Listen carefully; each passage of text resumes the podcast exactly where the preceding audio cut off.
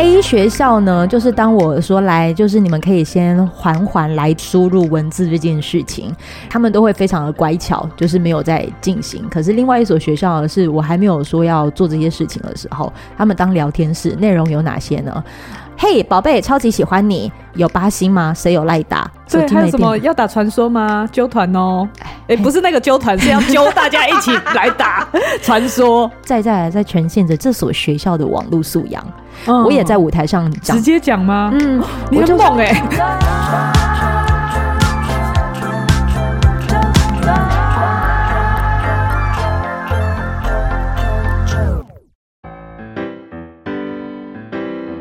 欢迎收听，哎、欸，我差点要讲哇塞心理学，怎么发生什么事？已被暗示。欢迎收听周团，我是啾啾。怎么会把器材来到这个场域？我竟然有一种好像在录哇塞心理学的 feel。眼前这一位，他是哇塞心理学的执行编辑，就是我们的临床心理师蔡佳璇娜娜。Hello，大家好，我是心理师娜娜。哎，我如果下意识的就讲说欢迎收听哇塞心理学，请问一下，就你的专业视角看待我这个行为，这是什么意思哈？你很想成为我们的一员吧？被这个气氛感染到哦，真的是太神奇了。好，今天我邀请到了这个娜娜呢，来到了啾团。哎，最近好吗？最近很忙啊，录音也有，然后再加上其实各个公家机关或企业年底要关账，所以他们所有的预算要用完，就会说，哎，那个我们的讲座啊，都要排在十二月几号以前，因为他们要报账。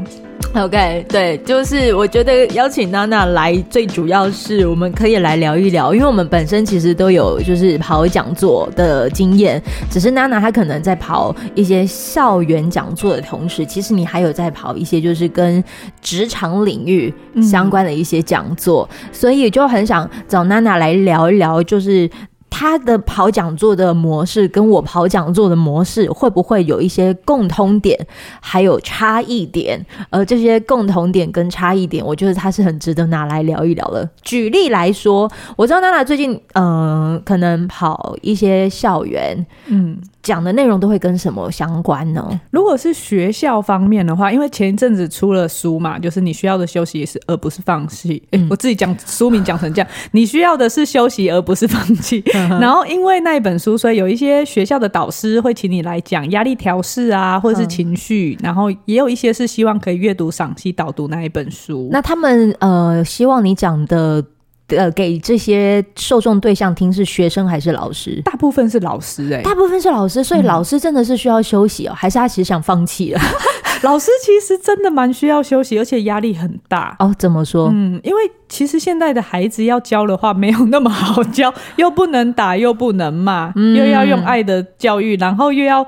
面对这个十二年国教的一些改变跟转变，嗯、其实确实那个升学压力也是蛮大的。嗯、再加上现在孩子们前一阵子也是正在吵，就是自杀的风险其实是变多的。青少年、啊、怎么说？因为那个所有的自杀其实青少年这一段不是最高的，可是他们在这几年的成长其实是变高的。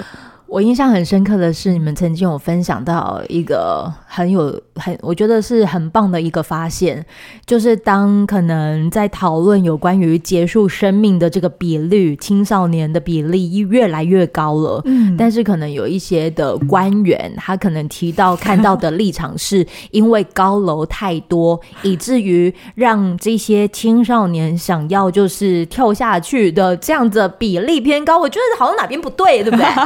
对了，那次是一个国际上面针对青少年的身心健康等等的议题，儿童的部分在做一些讨论啊。或许真的是时间很短，所以师长在表达的时候，嗯、可能有点脉络上面，大家一听会觉得，哎、欸，他怎么会这样解释？但是后来其实我们有获得一些相关的资料，了解到说，哎、欸，其实师长在讲这个部分的时候，是想要说。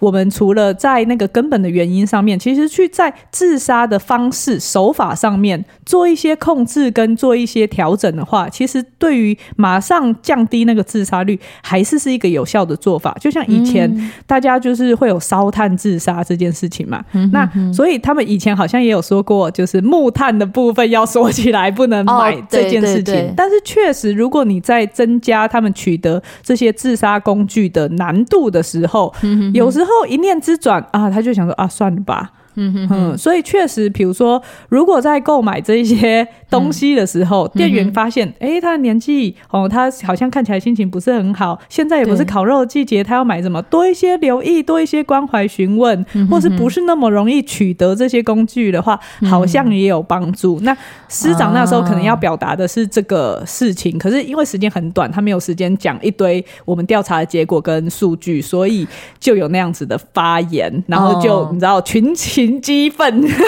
我能理解。其实我觉得，当有一段一段话语造成所谓的群呃那什么群呃什么激愤啊，群情激愤哦，群情激愤，我觉得不是一件坏事，嗯、因为大家就会开始关注，关注。对，只是我们有没有那个关注之后再继续延续。来去关注，而不是一时的爽度，或者是那个情绪来了，所以我就只看到当下，但是我没有去关注到后面，他们其实还有在真正完整报道的内容是什么？对对对，这个我觉得，如果你在做讲座的话，它可以达到一个好处。我那个好处是什么？你就是关在这边两个小时，你完整的听我讲完一段内容。嗯，可是你讲完的内容，我们有时候好，纵使台下有三百位的学生，那。听的真正听进耳朵，左耳进右耳出的人一定有。可是我愿意相信有十分之一的人左耳进右耳出，但他会在中间想一想。啊，是是，嗯、所以我觉得有那个在讲座的过程中，后来我就会开始练习怎么样子。比如说我这一场两个小时，我就是犯三个大大重点。他回去走出这个门以后，他至少记得三个。啊，很重要的事情，这样就够了。因为其实你讲了阿里阿扎的，他可能听得很开心、很幽默，嗯、但是真的就是听完就忘了，嗯、或者是有时候你强调了太多，他反而有点。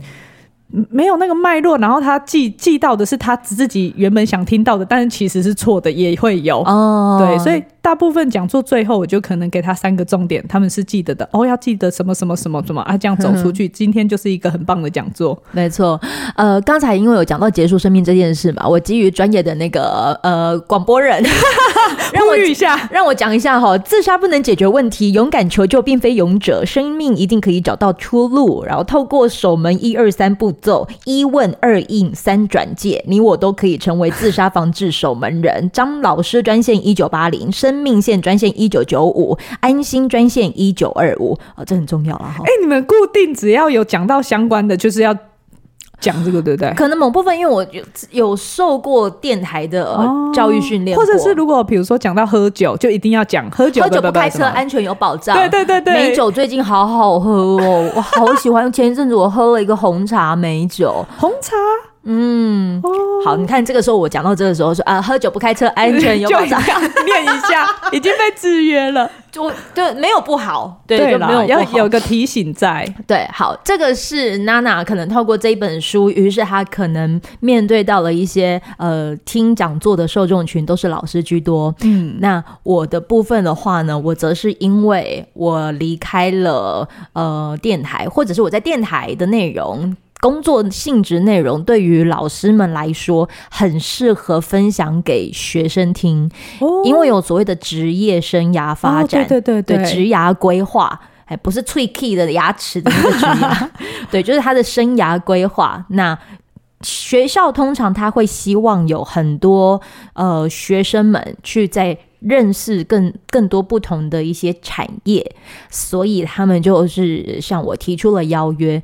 这个时候，我就是很想要来跟你分享了。我也就是曾经到大学也是有分享讲座，你有到大学对不对？对。那呃，在跟大学分享讲座，你会有发现有什么样子的跟老师、社会人士之间有什么不同之处吗？哦，大学其实落差蛮大的耶。当然也会看我们去讲的那个主题到底是什么啦，是比较轻松的呢，还是像我常常会去讲，比如说像是睡眠管理等等，那个就是比较需求很高，嗯、可是它知识性可能稍微又重一点点。呵呵对，然后不同的学校呢，你会发现团体的氛围也落差蛮大的。没错，没错。来，你那个团体氛围落差，你觉得印象最深刻的大有哪一些？这可以讲吗？我们不要讲学校，OK OK，我们不讲学校名称，因为我等一下也要来跟你分享是这个。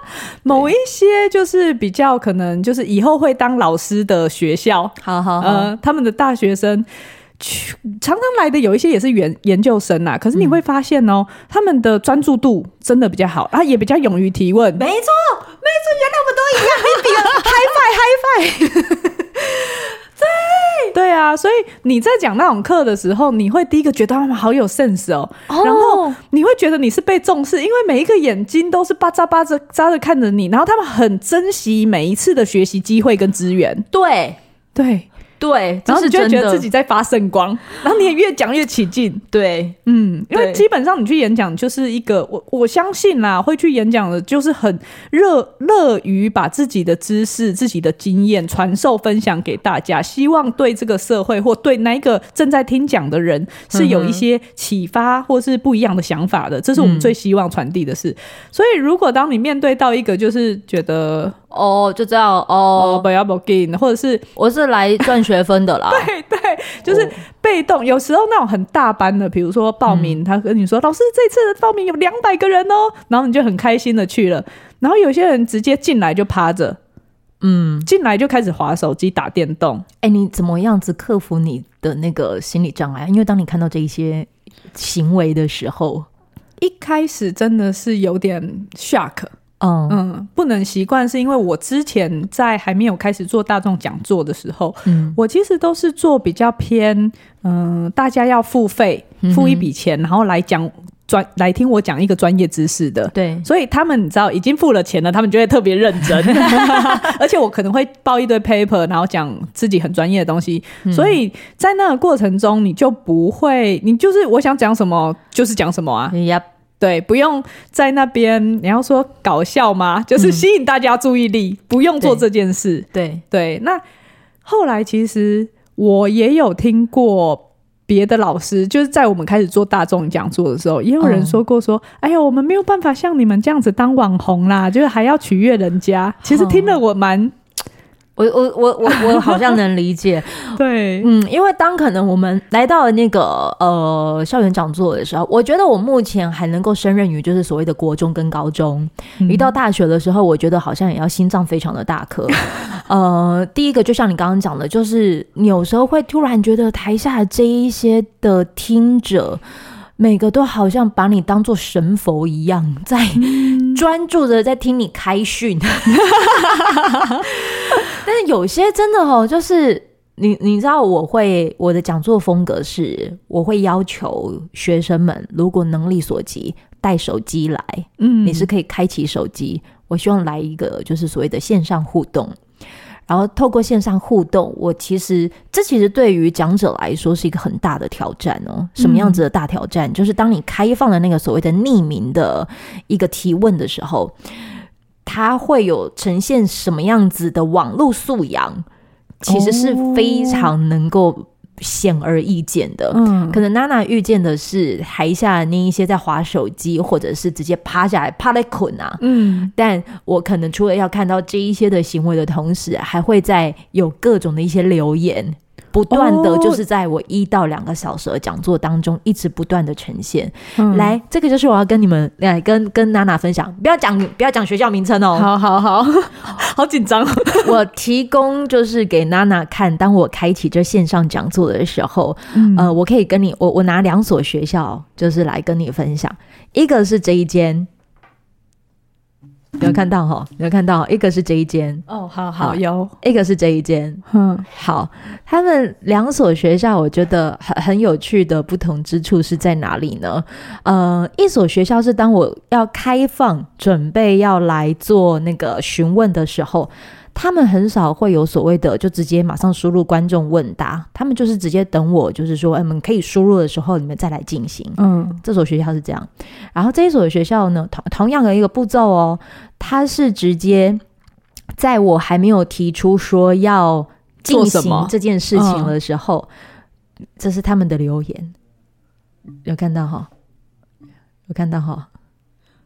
啊哈。他们直接把它当聊天室哎、欸，呀呀，还还有这样，还有这样，还有这样，Oh my god！哦，都都都都都都在打这些哦，你看超级多，超级多，对，大概大概就是这一些。我们需要讲出来吗？不然听众会不会听不不知道我们在讲什么？呃。A 学校呢，就是当我说来，就是你们可以先缓缓来做那个，就是输入文字这件事情，然后他们都会非常的乖巧，就是没有在进行。可是另外一所学校，是我还没有说要做这些事情的时候，他们当聊天室，内容有哪些呢？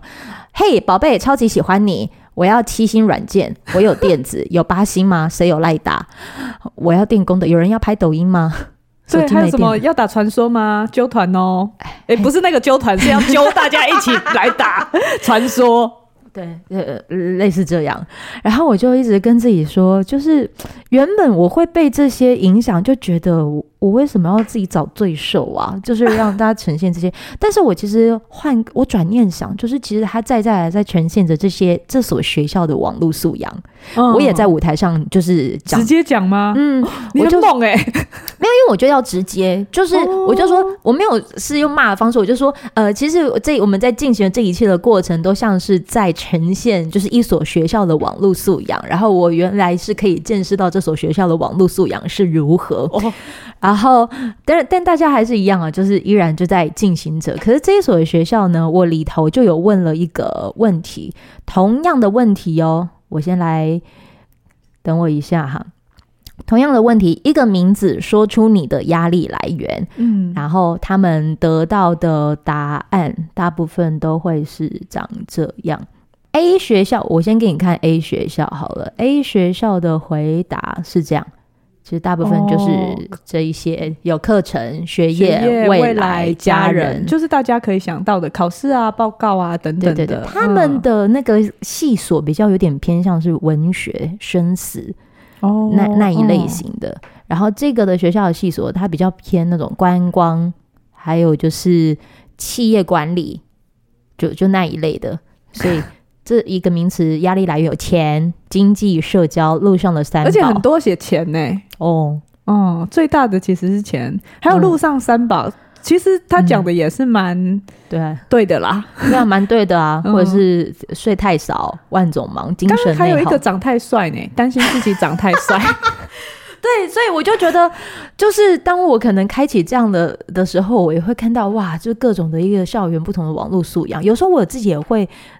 会开始某部分的检讨，是说我会不会是因为我自己讲的不不够精彩？我有时候会看着台下的人在讲，说我会自己去反省，说我是不是自己讲的不够精彩？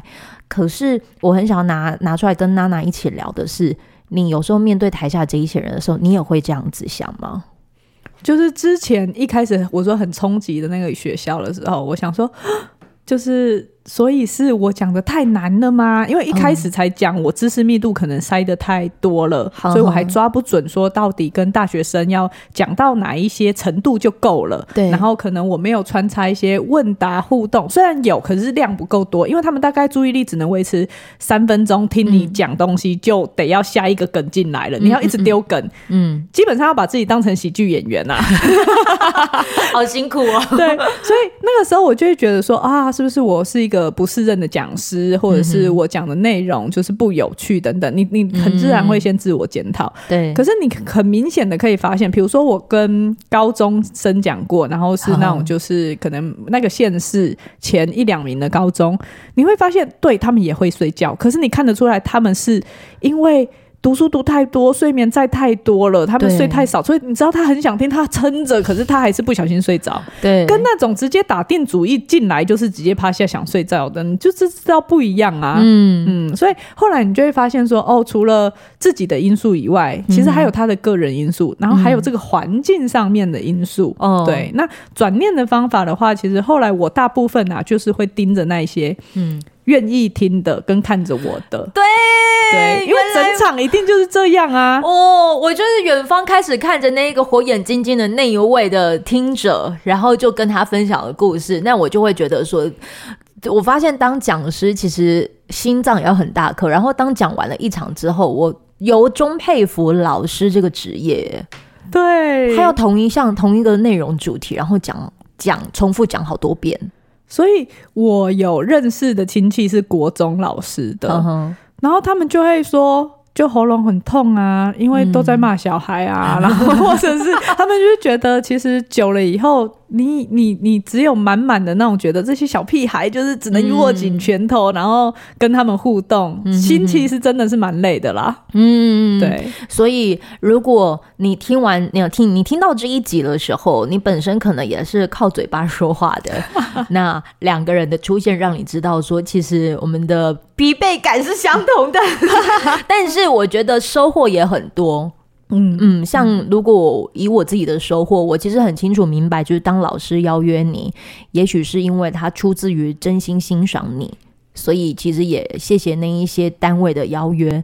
那对于娜娜来说的话，我觉得你一定也透过这一个的讲座的工作性质内容。其实你也练习到了如何化繁为简的过程，对不对？因为我所知道的是，其实临床心理师你们本身内内容的那些文字量其实海量，欸，哎，对啊，所以怎么样子？去转译你的知识出来，让大家能够觉得这是很贴近我们生活的，我们在生活中是可以运用的。其实这个也是哇塞一直在做的工作啦，把心理学然后走出象牙塔，让大家觉得哎、欸，跟我其实生活是很贴近的。然后我自己在演讲上面也在一直在做练习。那如果你去某一些场合，其实你会发现，如果这一场大家都已经是非常认真想学习了，可是，在某一些点的时候，哎、欸，反应你铺的梗预期不是那么好，或者是到什么时候？因为老师已经是专注力最好的喽，嗯，如果他们在哪一个时间点，好像看起来有一些人开始有点萎靡涣散的话，你就知道说，哦，这边我要做其他的编排铺排。所以其实就是也很感谢大家，让我们有机会一次一次去调整自己，比如说演讲的结构啊、投影片的内容啊等等的。到现在，我觉得至少在睡眠方面的，我已经几乎可以每一场出去对不同的受众演讲的时候，他都是蛮成功，整场不会有人睡觉。然后，呃，讲完的时候会一堆人来问问题的。你讲睡觉主题哦？对啊，就是睡眠怎么样子好眠这个主题。哦，对，就大部分就还蛮受欢迎啊，其他的就要继续练，你知道，一个剧本它就是要一直打磨、打磨、打磨到很好。那你在讲睡眠主题的时候，其实不管是青少年还是大人、社会人士，都有的一个共同点，是不是？对啊，因为其实现在人睡眠不足或者是睡眠品质不好是很常见的事情，哦、特别是还会因应族群不一样哦。嗯、比如说，像是我之前去艺大演讲，好好，那艺大的学生他们都是晚上才做创作啊。所以他们的那个睡眠的不规律性又比一般的大学高很多。对对，那他们就会有他们的需求，然后也会提各种奇奇怪怪的问题。比如说，我说，哎，如果要生理时钟稳定的话，你可能会需要就是固定吃三餐。那早餐其实蛮重要的，它可以帮你定锚，说让你的身体知道说，哎，我起来喽，现在是早上喽，这样子的功能。然后就会有同学问我说，老师，请问早餐的定义是什么？对。对，我说、嗯、哦，那你什么时候起床？他说我中午起床。嗯、然后我说，那你第一餐什么时候吃？他说大概五点吧，下午五点哦。对，我说那你觉得他算早餐吗？他就说、嗯、好像不算哦。我说对，通常我们如果你不是早上就起床，你是可能是比如说你睡醒的时候已经中午了，但是我们会定义你的第一餐可能会在那一个小时以内嘛？对对，那个叫做你的早餐。对，就是会连这种都需要界定跟讨论，但我觉得很棒啊！就是同学如果不提出来，我不知道说原来哦，哦，连早餐都需要定义哦。哦，真的呢，因为因为那个生活的那个步调很不同。对，你的生活步调大概是几点的时候就会清醒？我我大概六点半七点。哦，那也算是很早，因为小朋友七点半要上学啊。哦，嗯，那如果真正就是完全到你有自己的 me time 的时候。嗯，是在几点的时候？小朋友睡着以后，九点以后吧。嗯，九点到十一点差不多，九点到十一点。你看哦，娜娜她能够就是把她所有的那一个的生活步调的内容融入到了她那个的睡眠的讲座主题。我觉得为什么就是有这么多的一些呃，就是娜娜能够接到这样子类型的工作邀约，其实是很频率算是蛮高的。嗯，一部分就是因为她有点像是在身体力行的在。验证各种就是呃，任何跟他这些专业所学相关的领域。嗯，我觉得很棒的事情是，你在分享的时候、讲座的时候，如果你能够用故事或你自己亲身经历去举例的话，其实大家就会听得很嗯投入。他会觉得说，哎，好像你可以，我也可以。然后你老师，你的经验是什么？我就会很想参考看看。像我就会持续的用。手表来记录我们的睡眠的状况，嗯，那有时候我就会直接取我手机里面睡眠的状况去跟大家解释说，哦，所以这个就是怎么样，这个就是，诶，比如说像上上礼拜我去参加午夜的活动，哎，对呀，我那时候看到你去参加的时候，我觉得你超酷的，我值班两点到五点清晨，清晨两点到五点，哎，那个时候晚深夜的时间，对啊，呃，会有人跟你互动吗？会啊，还是会有人来跟我们聊。第一天因为是礼拜五晚上比较少。可是第二天礼拜六的时候，就蛮多人来，就是因为他是一个人，大概可以有十到十五分钟的时间，然后进来聊一聊。当然很多人，因为我们中间的帐篷是那个塔罗。占卜的两边的小帐才是各自都是心理师。等一下，我跟听众朋友分享一下哦，那个午夜他其实是在桃园普兴牧场牧场办的一个类似音乐节、生活节的活动。那个时候就是他们的那个主办方有来到纠团，就是做访问他们那个音乐节。然后当我啊发现原来那个跟心理咨询相关，竟然是娜娜的时候，我就 给他 太猛了。对，所以很有趣啊，那一次的经验，他们其实真的。很用心举办这个活动，然后。也是全台唯一这种跨业性质的音乐季，然后你就觉得哇，我两点多的时候在帐篷里面，因为我没有办法去现场，我要值班。Oh. 然后可是我就听着那个坏特或是告五人这样子，觉得好疗愈哦。嗯，那一场真的很棒，我好希望他明年可以再办。希望希望大家多多支持。对，所以你也因为这样子，然后就是参与到各种不同类型的工作嘛，对不对？对，这是你一开始当临床心理师可能有想过的吗？当然是没有啊，所以很有趣，就是我下个月也会回我的母校演讲。其实我一开始大学是念护理系，然后后来我研究所考心理系，嗯，所以我就当心理师。他们也是想要我去跟就是大四的学生一起分享职涯的这一块，因为到那个时间点，大家就会有点迷惘。对对，然后你看我当了心理师几年以后，我现在忽然变成 podcast。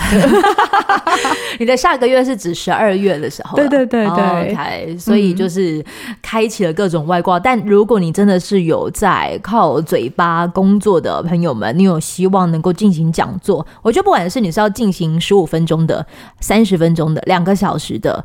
今天的精华其实就在于娜娜用她的方式，她会让自己至少就是有所谓的罗列重点，对，要帮大家摘要三个大重点，让他们可以带回家。然后他们至少说，嗯、你比如说你今天你妈问你说，哎、欸，你今天听讲座学到了什么？嗯，你总不能跟她说，呃，不就讲不出来吧？对不对？你至少讲得出来一个什么嘛？比如说睡眠的，我觉得让他们知道说，哎、嗯欸，最重要的是生理时钟很重要，嗯，嗯，睡眠量，你这个年纪大概是几？几个小时是够的，呵呵，这个他们要有概念，对，对啊，那这样子他们可能就会知道说，哎，如果。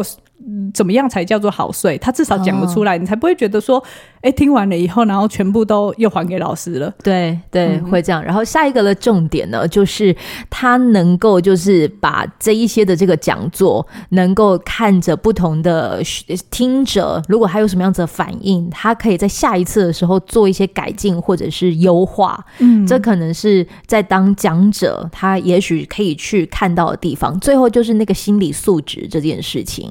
你的心理素质，如果在就是前方可能回应你的那一些的状态，不是你想象中的那么友善，你要看到的是那一些火眼金睛的把揪，而不是那一个就是会让你不舒服的把揪。嗯，哎、欸，对了，你会看课后回馈吗？